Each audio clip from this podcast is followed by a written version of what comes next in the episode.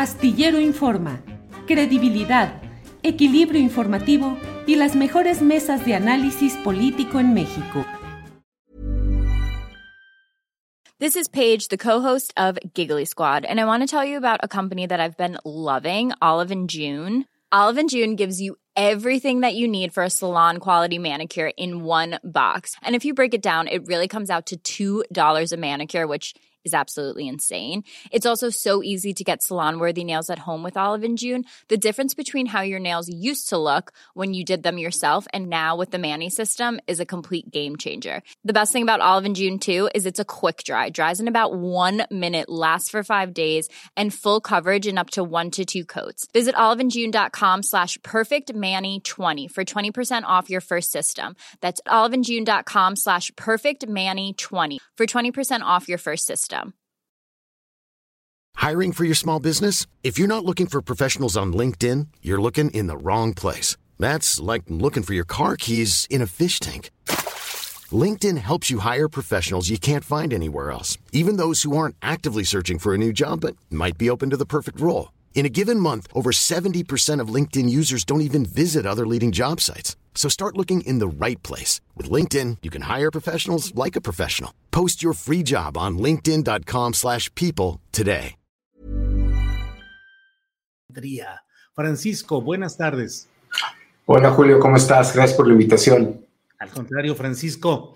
Francisco, pues hoy se cumplen formalmente, este, el presidente de la República entrega su cuarto informe. En la realidad son eh, cuatro años de ejercicio menos tres meses, es decir, los, eh, los cuatro años concretos se cumplirán el 1 de diciembre próximo, pero bueno, así es el calendario político legislativo y en esto estamos. Francisco, uno de los temas es, más allá de los vaivenes, claroscuros, subidas, bajadas, polémicas, mil cosas que ha habido, ¿por qué se mantiene, se ha mantenido alta la popularidad del presidente López Obrador a lo largo de estos cuatro años? ¿Y en qué momentos han sido críticos hacia la baja o cuáles han sido muy emotivos o muy fuertes hacia el alza, Francisco? Mira, si hacemos una crónica, una breve historia de estos años, te diría que el presidente empezó, como bien sabes, con un capital político muy alto desde, digamos, eh, desde el 2019. Este ha ido bajando, pero más allá de lo que haya perdido en términos de aprobación, eh, sigue siendo, a mí me parece, un número muy alto. En esto quisiera hacer una anotación. Se han publicado distintas mediciones y parece que hay como una gran diferencia entre los que publicamos mediciones cara a cara en vivienda comparado con los que eh, hacen encuestas telefónicas o encuestas por internet, que estas, Julio, tienen la restricción de no incluir al 30% de la población que no cuenta con este servicio y que por lo tanto, y que por cierto, pues es parte de la base electoral del presidente. Entonces, cualquier medición telefónica, cualquier medición por internet va a tener esta carencia y si las agrupas, verás que sistemáticamente el presidente aparece más abajo. Prácticamente en eh, la mayor parte de las, o en todas las mediciones eh, que se hacen cara a cara, el, presidente está por arriba de los 60 puntos, en algunas, como la nuestra, está eh, alrededor de los 70. Y si bien ha habido cambios, yo te diría que en todo caso lo que sorprende es la estabilidad que ha tenido, sobre todo en lo que podríamos llamar el periodo pospandemia. Creo que cuando cayó más fue precisamente en ese año, en el 2020, eh, donde ya se notaba algún desgaste en, su, eh, en, este número, en la, en la, en la aprobación, pero eh, pasando esta circunstancia se recuperó y ha sido bastante estable desde entonces alrededor de este número que te estoy dando. Ahora bien, las, las explicaciones. Em, yo te diría que una que me parece que es muy obvia y a veces algunos analistas no parecen considerar mucho, pero empezaré por ahí. Pues sí, este gobierno tiene una dimensión social importante, está dando eh, ayudas económicas importantes. En un momento como fue la pandemia, esto vale doble, porque pues eh, mientras la economía está, eh, estaba sufriendo o pasando por momentos muy difíciles, la gente tenía asegurada un ingreso. Yo creo que eso nunca lo debemos de perder de vista.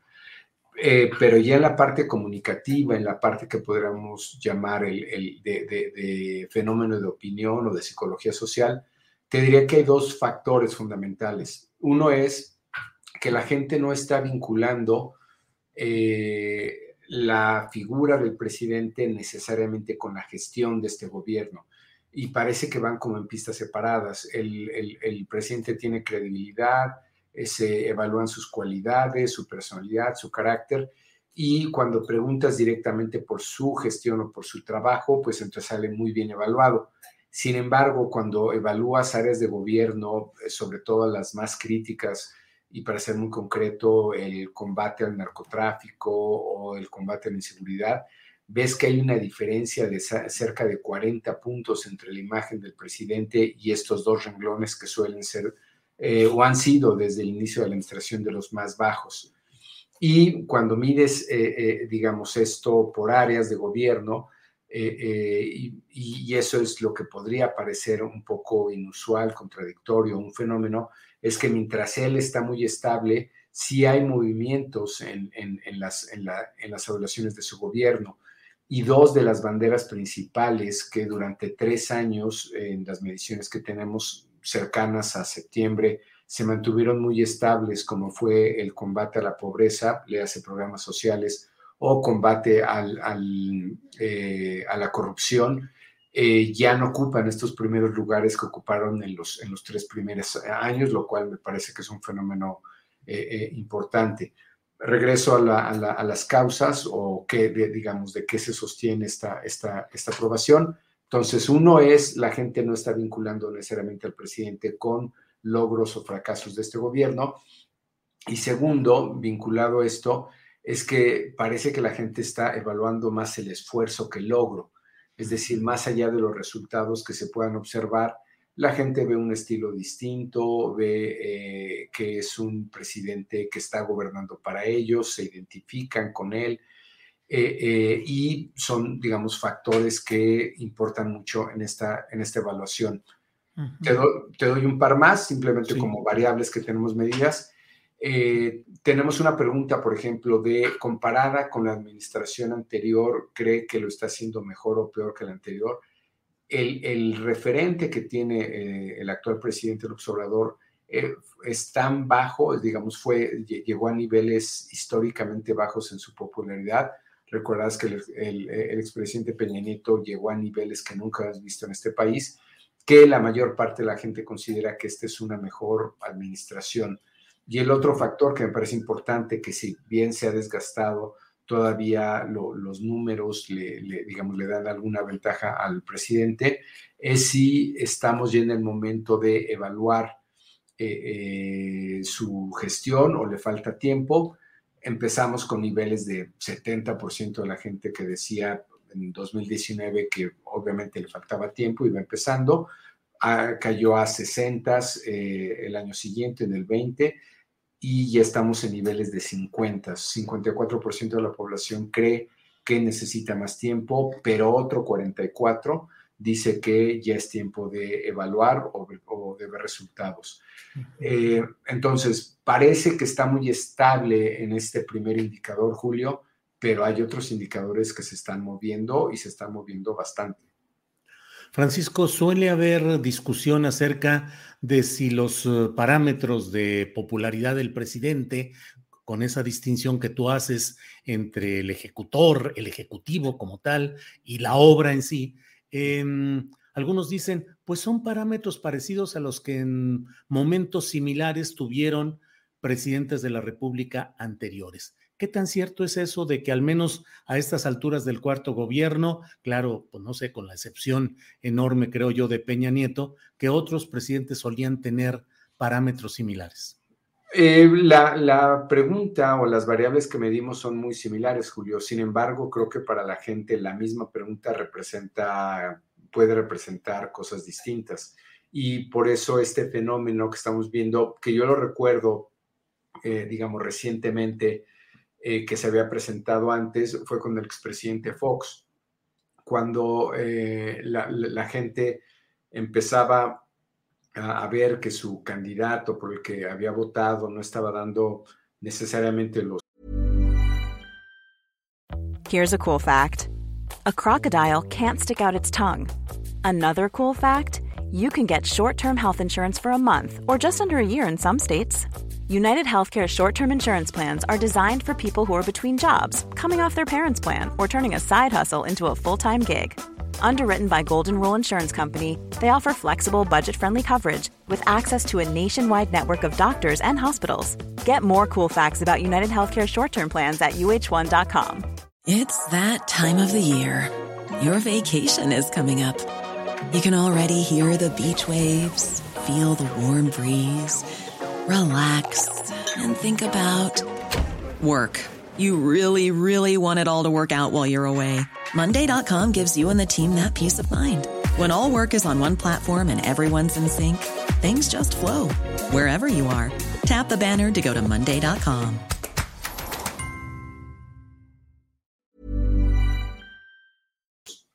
Resultados que esperaba empezaban a argumentar o justificar este, estos problemas de gestión por eh, variables externas que no tenían que ver con él, con su intención.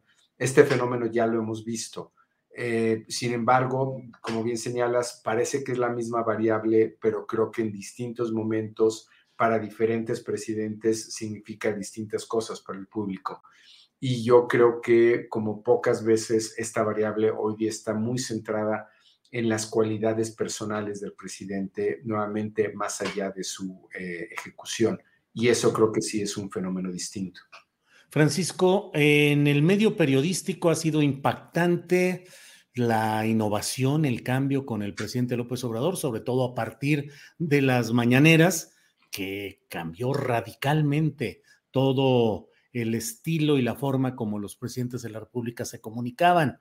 Eh, en otros terrenos, en la economía, hay también quienes eh, se asombran, pues, de que se mantengan eh, parámetros económicos positivos cuando las circunstancias son negativas, y hay quienes hablan de que el propio presidente recurre a ciertas medidas o ideas de él que estremecen, digamos, los criterios tradicionales. En cuestión de encuestas de opinión, de, demoscopía, de estudios de opinión pública, ¿qué ha sido diferente en cuanto al estilo de López Obrador? Es decir, a ti como especialista en estos temas, ¿qué te ha hecho cambiar, mover o confirmar?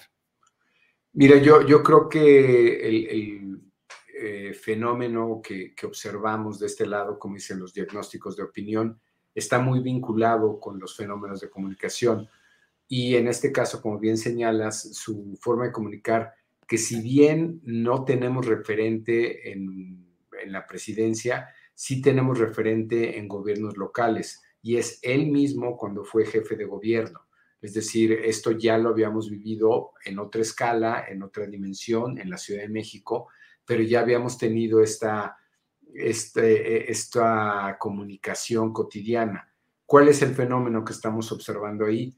que eh, a diferencia, digamos, de una administración más convencional, normal, tú tienes a los medios de comunicación, ahora las redes sociales, que es el nuevo fenómeno, que te están traduciendo lo que pasó, el evento, eh, sea que tenga que ver con gobierno o no, eh, te, te, están traduciendo si hubo algo grave que pasó con el tema de inseguridad, si hay que entender un un conflicto o un diferendo con un gobierno como el de Estados Unidos, si eh, los empresarios se manifestaron, cualquier fenómeno que está allá afuera, creo que lo que es muy distinto y tiene impacto sobre la opinión pública es muy distinto, como bien dice, en términos comunicativos, pero tiene un impacto a este lado. Hoy día el presidente es fuente de información y eso nunca lo habíamos visto. Es decir, el, el, presidente en algún sentido se ha convertido en, tu competidor, en el competidor de muchos otros colegas tuyos, algunos a favor, otros en contra, eh, pero para la gente tiene la misma validez de, digamos, eh, eh, voceros tradicionales de medios de comunicación, como puede ser, no sé, te pongo el ejemplo de López Dóriga, porque estuvo uno de los noticieros más importantes que estuvo este, tuvo este país, o de los más visibles, o puede ser Loret de Mola, o puede ser tú mismo, ¿no? Este, quien, quien eh, él mismo está compitiendo en la interpretación de los eventos allá afuera. Y eso creo que es algo que no habíamos visto, como bien señalas, a nivel nacional, que sí lo habíamos visto a nivel local. ¿Qué es lo que a mí me parece interesante de ese fenómeno si observamos precisamente qué pasó en la jefatura de gobierno con, con, esta, con esta presencia, pues, casi te diría omnipresente, constante en medios de comunicación, que cuando dejó de estar en esa conferencia, sus niveles de aprobación y credibilidad y reputación cayeron de manera pues dramática, a mí me parece, Julio. Y yo casi te lo adelantaría, me parece que es uno de los peligros que puede tener ese, ese, ese sistema o ese mecanismo. Me parece que para mantenerlo, para mantener eh, esta eh, presencia, pues hay que hacerlo así, de manera cotidiana todos los días. Incluso él siendo autocrítico dijo que probablemente ya era necesario también estar los sábados y los domingos porque él sabe que cualquier vacío informativo que se genera, y eso tú, tú, tú lo sabes también, alguien se va a encargar de ocuparlo y es un espacio que él no está dejando. Ese es el fenómeno y que para nosotros nos impacta en términos de opinión, porque pues nosotros también nos encargamos de ver cuál es la fuente de información, qué credibilidad tiene una noticia, una creencia, una actitud, y frecuentemente esto acaba en el propio presidente. Es un fenómeno de opinión. Francisco, te agradezco mucho esta oportunidad de platicar. Cierro con una última pregunta. Durante el tiempo de Andrés Manuel López Obrador como candidato, como dirigente partidista, pues muchas veces opinó negativamente de las encuestas, diciendo que estaban cuchareadas, que eran adulteradas, que no había que creerles. Luego ha habido toda esta etapa en la cual durante estos cuatro años, menos tres meses de gobierno federal, pues eh, las encuestas en general le han sido muy positivas y han sido presumidas, señaladas, difundidas, tanto en la mañanera como por parte de sus seguidores. ¿Qué pasará cuando las cosas lleguen a cambiar si es que cambian? Volver otra vez al señalamiento de que esas encuestas son cuchareadas y forman parte de la mafia del poder, Francisco? Pues mira, es un, es un eh, esto no es privativo del presidente, me parece que es un fenómeno muy genérico en la clase política o entre algunos actores. Cuando los números o los datos no te vienen bien o son críticos, pues se cuestiona la fuente de información. Cuando los números te favorecen, bueno, pues las aplaudes, las aprecias, las valoras, eh, las recomiendas, recomiendas su uso. Eh, yo creo que él es un usuario muy educado de estas mediciones, él tiene sus propias fuentes de información, eh, pero yo creo que esto depende básicamente de si las mediciones le, dan o no la razón a él para, para eh, ejercer ese nivel de crítica. Te daría un ejemplo, por ejemplo, donde él no las ha cuestionado, pero dentro del gremio te diría que debería de haber como sin un escándalo una revisión fuerte en 2021, Julio, em, cometimos una de las sobreestimaciones más grandes de una fuerza pública. Digamos, se nos cuestionó mucho en 2012, casi fue de ese tamaño y nadie dijo nada. El tamaño de sobreestimación a Morena, que quedó finalmente, como bien sabes, alrededor del 34-35%, fue de casi 7 puntos porcentuales en promedio. Hubo mediciones que lo sobreestimaron hasta en 10 todos, absolutamente todo el gremio, Julio, sobreestimó a Morena. Eh, y nadie habló de eso, nadie, no, se dejó pasar, pero en términos de medición, en términos de error, fue un, y siendo autocríticos, fue un error serio, fue un error grave. Obviamente nadie llamó la atención sobre eso, eh, pero te diría que sí, eh, las mediciones son un instrumento, son vulnerables ante ciertos fenómenos, pero curiosamente nos ha pasado ahora con Morena, porque, eh, lo estamos sobreestimando y casi te diría, habría que tener cuidado y ojo con todo lo que está publicando, porque la experiencia, y no me sorprendiera que esté pasando ahora con mediciones que están circulando en, digamos, en diarios nacionales, como puede ser Reforma, que se esté sobreestimando a Morena. Como le viene bien a Morena, como le viene bien al presidente, pues nadie dice nada.